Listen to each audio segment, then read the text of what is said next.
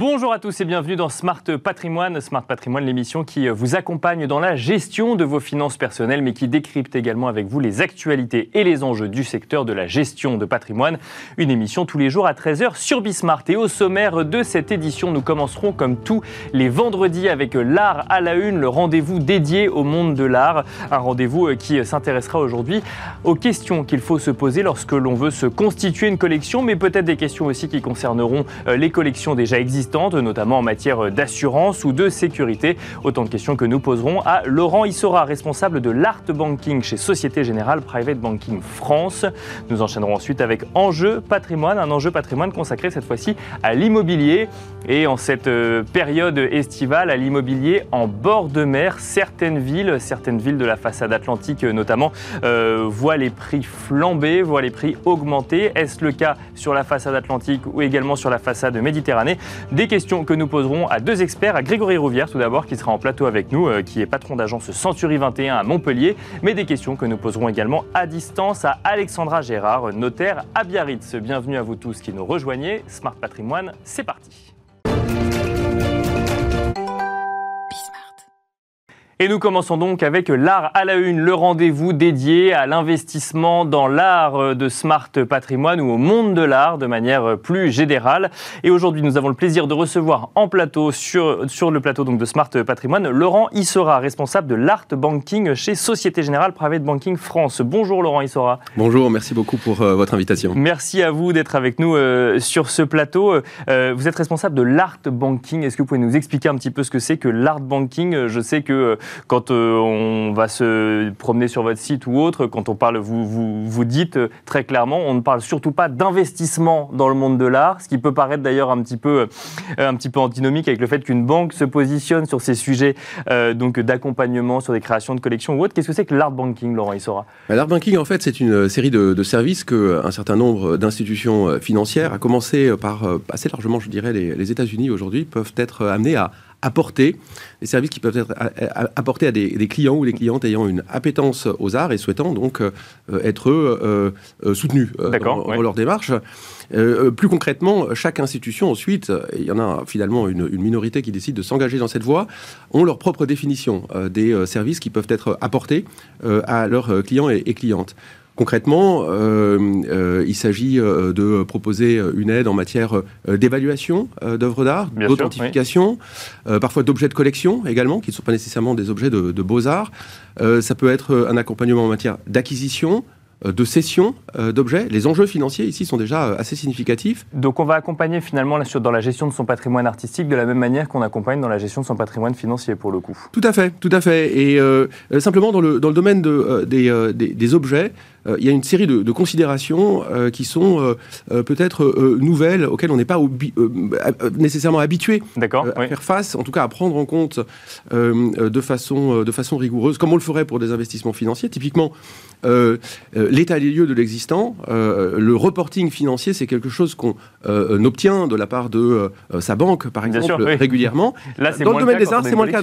Absolument. Et là, il faut s'équiper. Donc, il faut créer, par exemple, un état des lieux, en d'autres termes, un inventaire de l'existant. Il s'agit en fait d'une photographie à un moment T qu'on renouvelle en termes d'évaluation chaque année ou tous les deux ans, qui recense en fait l'ensemble des objets.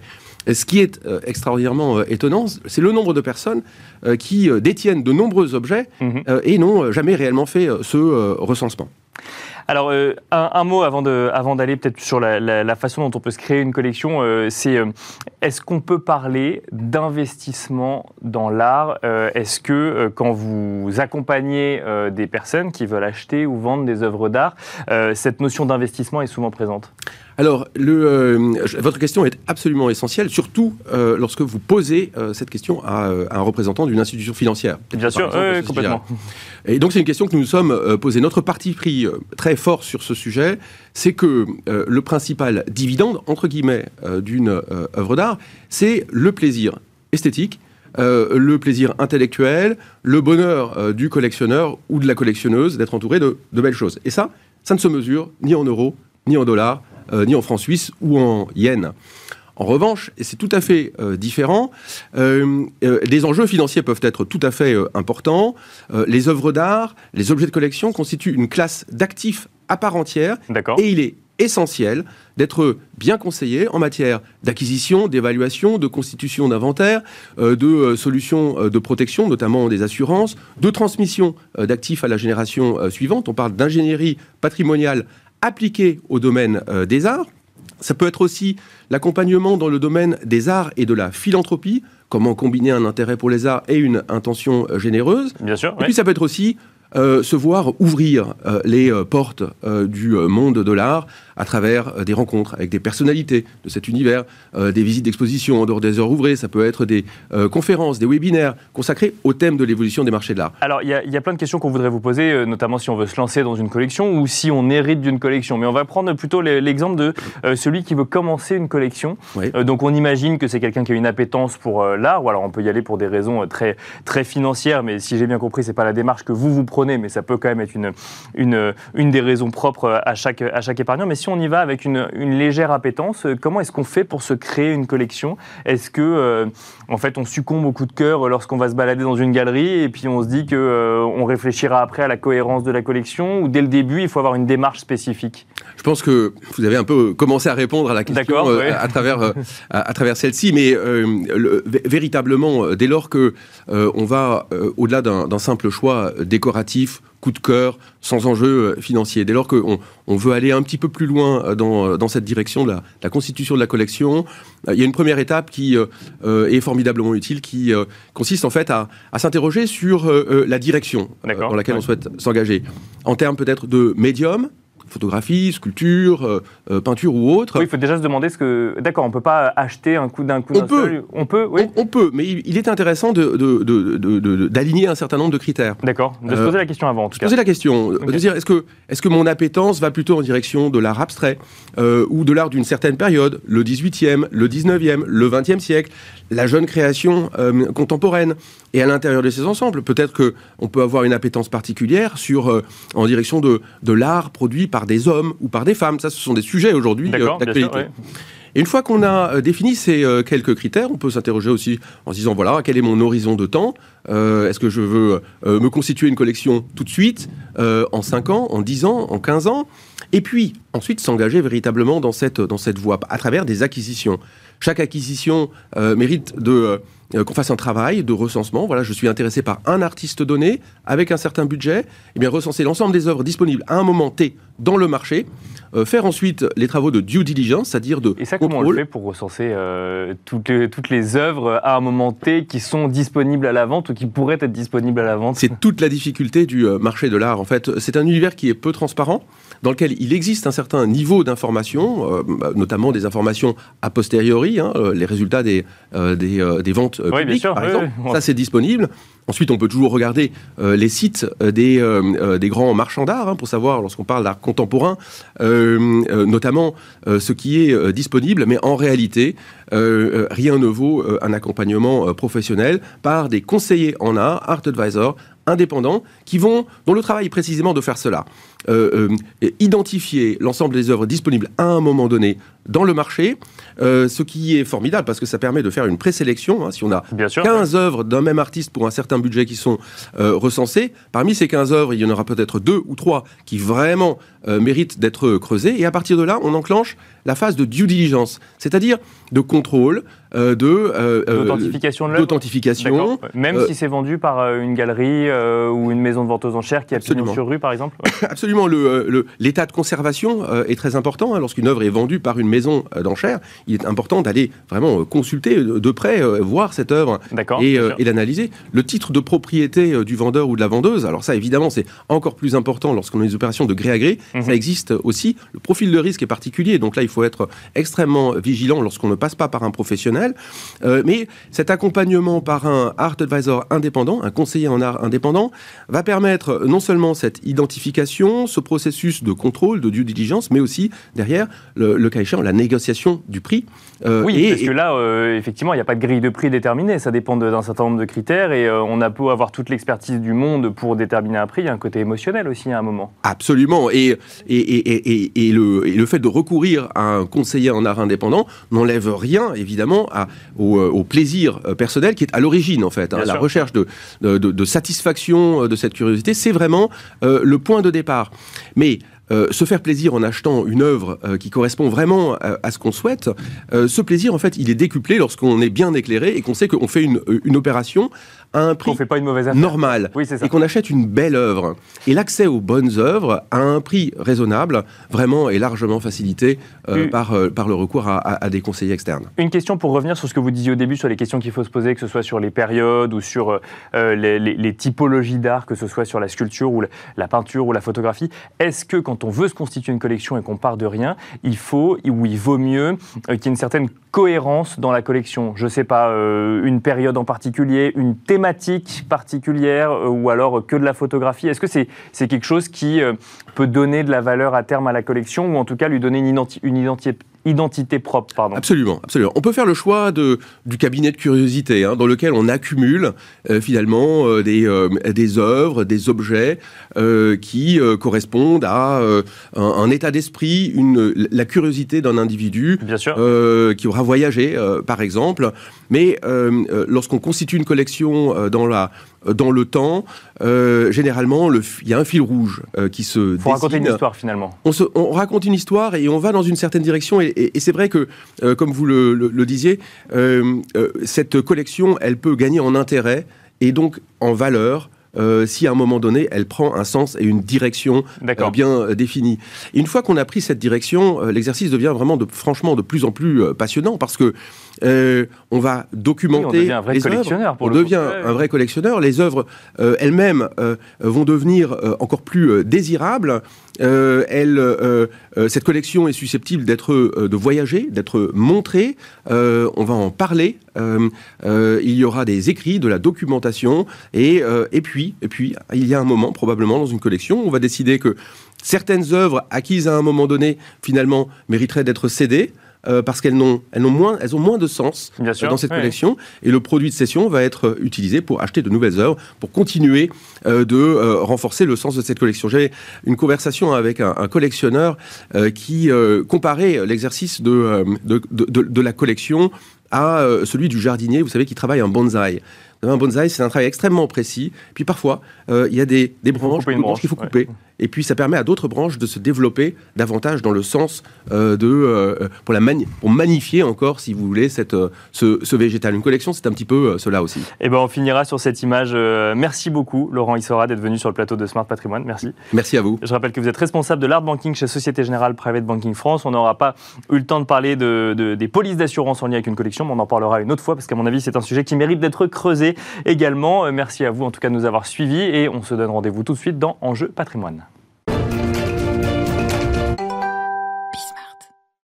Et nous enchaînons à présent avec Enjeu patrimoine, un enjeu patrimoine consacré aux tendances et à la dynamique des marchés immobiliers en bord de mer, une thématique en lien avec la période estivale. Plusieurs villes de la façade atlantique notamment, mais aussi de la façade méditerranéenne voient leur prix progresser en lien peut-être avec de nouvelles appétences des, euh, des, acquéreurs, mais peut-être aussi avec la volonté de s'acheter une résidence secondaire. Pour en parler, euh, pour décrypter un petit peu cette cette tendance, nous avons le plaisir de recevoir sur le plateau de Smart Patrimoine Grégory Rouvière, patron d'agence Century 21 à Montpellier. Bonjour Grégory Rouvière. Bonjour, merci de votre invitation. Bienvenue sur le plateau de Smart Patrimoine et nous avons euh, également le plaisir d'être accompagné au téléphone cette fois-ci par Alexandra Gérard, notaire à Biarritz. Bonjour Alexandra Gérard. Bonjour et merci beaucoup euh, de nous avoir conduits euh, sur ce thème qui nous intéresse au premier plan. Merci à vous d'être avec nous. Euh, vous êtes du coup sur la façade atlantique en ce moment même. On, lit quand même beaucoup qu'il y a cette, cette demande hein, toujours accrue finalement dans certaines villes de la façade atlantique. Nous verrons après dans un instant si c'est pareil du côté de la façade méditerranéenne, mais que ces, ces villes en littoral font face à une demande qui est toujours forte et qui mécaniquement fait progresser les prix. Est-ce que c'est ce que vous constatez, vous, quand vous faites signer du coup les ventes définitives? Oui, tout à fait, oui. Alors pour ma part, ça fait effectivement quatre ans que je suis installée sur euh, la commune de Biarritz et euh, on, constate hein, euh, depuis depuis plusieurs années que le Pays Basque est un territoire toujours privé qui attire chaque année de nouveaux habitants. On le constate parmi notre clientèle. Bon, la qualité de vie, le développement du télétravail accéléré ont décidé certains de, de, nos clients qui avaient des résidences secondaires à s'y installer plus durablement euh, à l'année. Euh, on attire toujours une clientèle aussi euh, étrangère hein, pour de la résidence secondaire et on attire aussi on va dire toujours de la résidence secondaire, mais euh, à visée euh, locative. Voilà. D'accord, donc plutôt de la résidence euh, secondaire qui, qui, vient tirer ce marché aujourd'hui, Alexandra Gérard, c'est cette typologie d'achat en fait qui, qui, tire le marché. Est-ce que vous voyez une progression sur le prix au mètre carré par exemple secondaire et puis effectivement le fait que pas mal de, de, gens qui arrivent avec des, des moyens supérieurs à ceux des, des, ménages de la côte basque sont capables d'acheter aujourd'hui cash des biens. donc c'est un marché qui va très vite. Euh, il y a effectivement euh, une tension aujourd'hui, euh, peu d'offres et beaucoup de demandes, et donc on constate effectivement une tension accrue. Tout à fait. Donc on a une hausse effectivement des prix à l'achat. On a atteint des prix et des volumes records sur l'année 2021. Euh, pour vous donner euh, quelques exemples, euh, sur la commune de, de Biarritz, alors on va parler des appartements anciens, le prix au mètre carré est de l'ordre de 7420 euros du mètre carré sur la commune de Boucon qui est moins privée, les prix sont à contrario de l'ordre de 3510 euros du mètre carré, mais ce sont des prix très élevés puisque le Pays Basque côtier, les prix sont de l'ordre de 4570 euros du mètre carré, donc pour des appartements anciens. Pour vous donner un ordre d'idée, dans les départements euh, voisins euh, des Landes, les prix sont de l'ordre de 2920 euros, dans les Hautes-Pyrénées 1530 euros euh, du mètre carré. Et dans le Gers 1430 euros du mètre carré. Ah oui, donc on est largement au-dessus du double. en fait, on, double, voire quadruple le prix sur certaines grandes villes du littoral qui disposeraient d'un certain nombre de services pour accueillir ces, ces, acquéreurs en recherche de résidence secondaire, voire même en changement de vie. Oui, tout à fait. Même à l'intérieur d'un même département, on constate de fortes disparités, puisqu'effectivement, notre département des Pyrénées-Atlantiques, euh, on va dire, euh, regroupe le Béarn euh, et le Pays Basque côtier. Je préfère dire regroupe plutôt qu'opposé, puisqu'effectivement, ce sont deux, terres un peu différentes. Mais dans le Béarn, les prix sont plutôt de l'ordre de 1430 euros du mètre carré pour les appartements, et donc, comme je le disais, 4570 euros sur le Pays Basque côtier. Et pour les maisons, c'est une tendance qu'on retrouve euh, bah, à fortiori de façon accrue. Hein. Euh, pour Biarritz, par exemple, il faut compter en moyenne, hein, c'est une moyenne, euh, à peu près 977 000 euros pour une maison qui a une surface habitable de 145 mètres carrés sur des petit terrain, on va dire, de 400 mètres carrés. Sur Anglette, on est à 708 000 euros. Beaucoup, euh, toujours moins privé, 398 000 euros. La moyenne, donc, sur ce Pays Basque côtier, pour les maisons, elle est de 599 600 euros.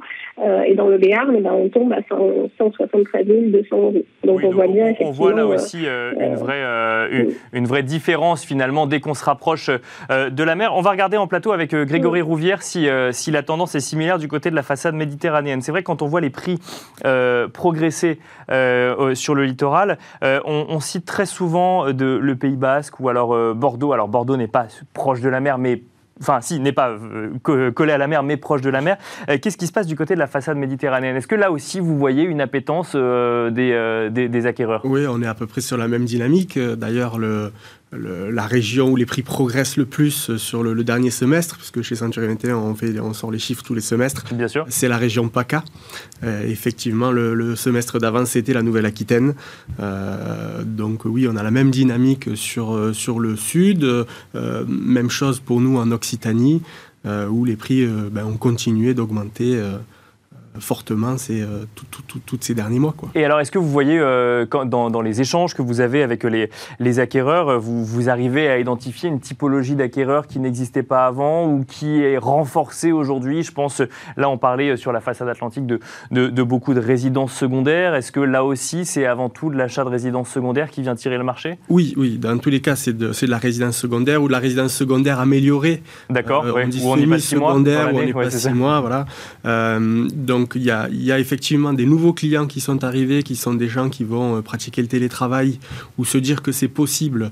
Euh, et je pense que ceux-là, on les voit peut-être encore plus justement de, euh, sur la côte atlantique ou en tout cas quand on est peut-être un petit peu plus près en, en, termes de temps de, de, Paris, notamment avec des grandes agglomérations. D'accord. Il y a un temps limite euh, où on considère que. Oui, il y, ouais. y, y, a un petit peu la, la, barrière des 3 heures de trajet en fait. Puisqu'au-delà okay. de 3 heures, ben, il faut s'organiser en fait. Alors que là, euh, quand on est à moins de 3 heures, on prend le TGV. on le prend à 6 heures, on arrive à 9 voilà, heures. À 6 heures, on arrive à 9 heures. Et c'est facile du coup de venir, c'est facile de partager sa semaine en deux.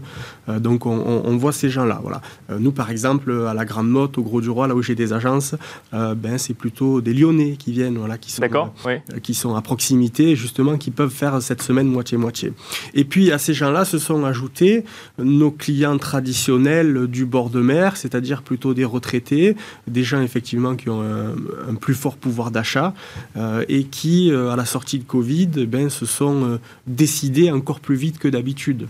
Mais alors, est-ce que vous voyez, par exemple, parce que euh, Montpellier, euh, pour un Montpellierin, c'est pas au bord de la mer. Non. Mais pour un Parisien ou un Lyonnais, c'est au bord de la mer. Est-ce que vous voyez du coup euh, cette, ce littoral progresser plus fortement que Montpellier, ou même Montpellier finalement continue à progresser? On, on, est à peu près sur la même énergie. D'accord. À peu près okay. sur la même énergie. Donc c'est pas forcément des gens du coin qui, qui viennent tirer le marché? Non, non, non, non, non justement, c'est la, c'est plutôt même des gens de l'extérieur qui viennent le, le, ça. tirer le marché, ce qui donne d'ailleurs peut-être des, des problèmes aux gens locaux pour se, pour se loger. On voit des problèmes pour les jeunes pour acheter. On voit des problèmes pour loger les gens qui travaillent notamment dans les stations balnéaires, ben, où du coup on fait que reculer. Quoi. Parce qu'ils peuvent plus euh, se loger dans la ville dans laquelle ils travaillent fait, parce que les fait. prix sont, ont, ont, trop progressé. Tout à fait. Donc ils ne peuvent pas acheter ou du coup les prix d'achat sont tellement importants que, euh, que ce n'est pas des biens qu'on va mettre à la location. Sinon il faudrait pratiquer des loyers qui seraient inacceptables pour, pour des locataires Bien sûr, ouais. dans un restaurant au Gros du Roi par exemple. Euh, donc effectivement ça pose des problèmes de logement. Après on peut comprendre un vendeur qui veut vendre cher. Euh, c'est la base. Oui, bien sûr. Euh, oui. euh, c'est le, le, le, marché actif qui fait ça. C'est également la rareté des biens, puisqu'on est depuis la, la sortie de, de, des différents confinements, on est sur une énergie de marché qui fait que les gens ont une certaine frénésie d'achat que tous ces projets qu'on se disait peut-être un jour, ben, on les réalise. Et donc, du coup, on a écroulé tout le stock qui, qui, euh, qui resté. Et puis, euh, dès que des biens sortent, ils se vendent relativement rapidement. Donc, des fois, on les voit même pas passer dans les annonces, puisqu'on les vend directement sur des. D'accord, donc des... on est devenu sur des. On est sur un marché aussi tendu que. Quasi parisien. Que voilà, c'est ce que j'allais dire, ouais, qu'on peut voir à Paris. Une question, euh, peut-être chiffre, avant de retourner sur la façade atlantique.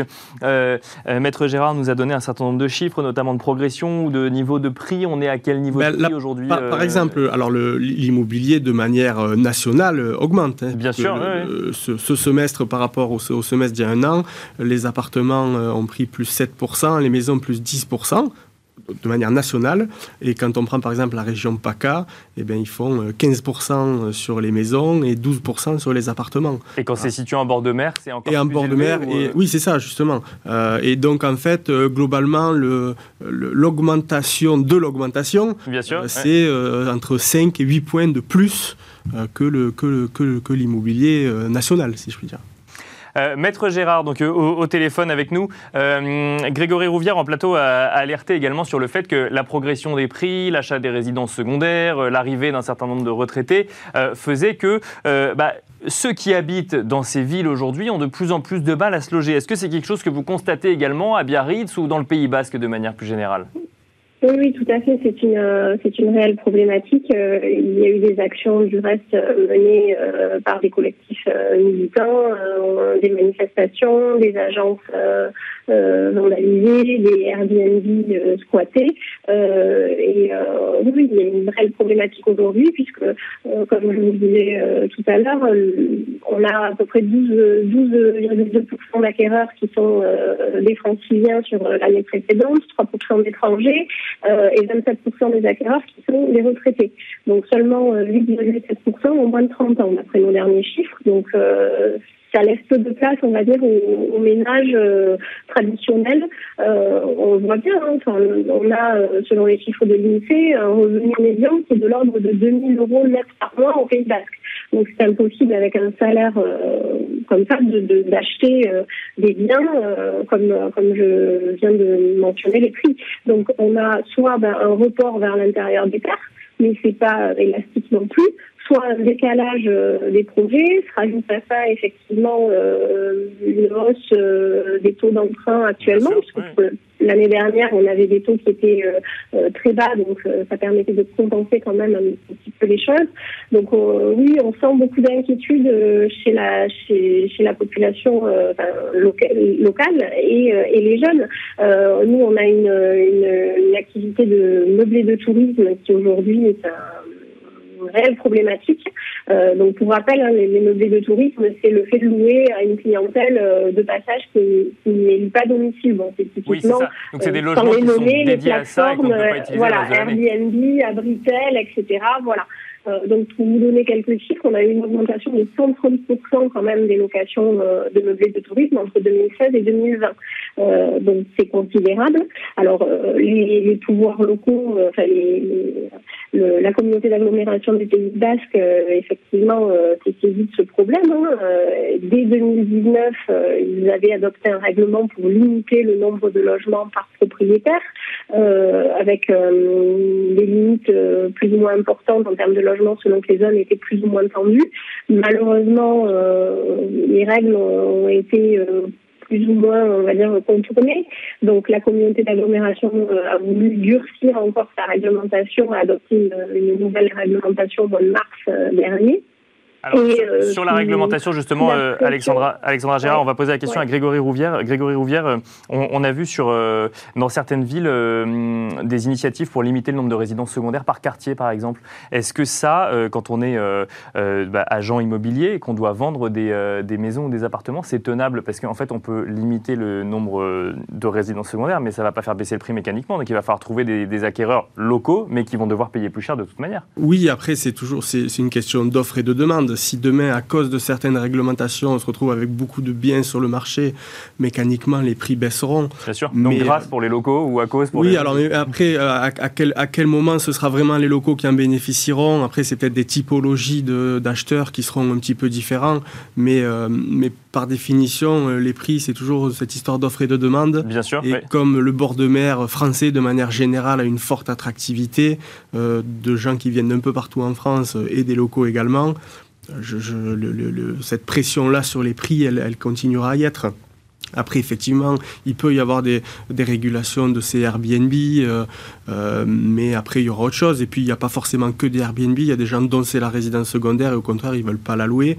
Euh, mais ben, ils ont les moyens, ils veulent acheter et puis les vendeurs veulent vendre cher, dont des locaux hein, parmi les vendeurs. Bah, bien sûr, on, comprend effectivement qu'on a envie de vendre son bien. Et donc, ce qui, ce qui est là derrière, c'est cette attractivité et le nombre d'acheteurs toujours présents. Alors on finira là-dessus. Merci beaucoup Grégory Rouvière, donc patron d'agence Century 21 à Montpellier. Merci également Alexandra Gérard, notaire à Biarritz, de nous avoir accompagnés euh, au téléphone. Merci à vous de nous avoir suivis et c'est la dernière édition de Smart Patrimoine de cette saison. On se retrouve à la rentrée pour une deuxième saison de Smart Patrimoine. D'ici là, euh, un immense merci à tous ceux qui ont travaillé sur cette émission. En premier lieu évidemment Pauline Gratel, mais aussi euh, Sybille Aoudjan, Com Dubois ou Eva Ben Saadi euh, et évidemment toutes les équipes qui nous ont accompagnés en régie sur cette saison. Et quant à nous, on se retrouve à la rentrée pour une deuxième saison de Smart Patrimoine, toujours à 13h sur Bismart.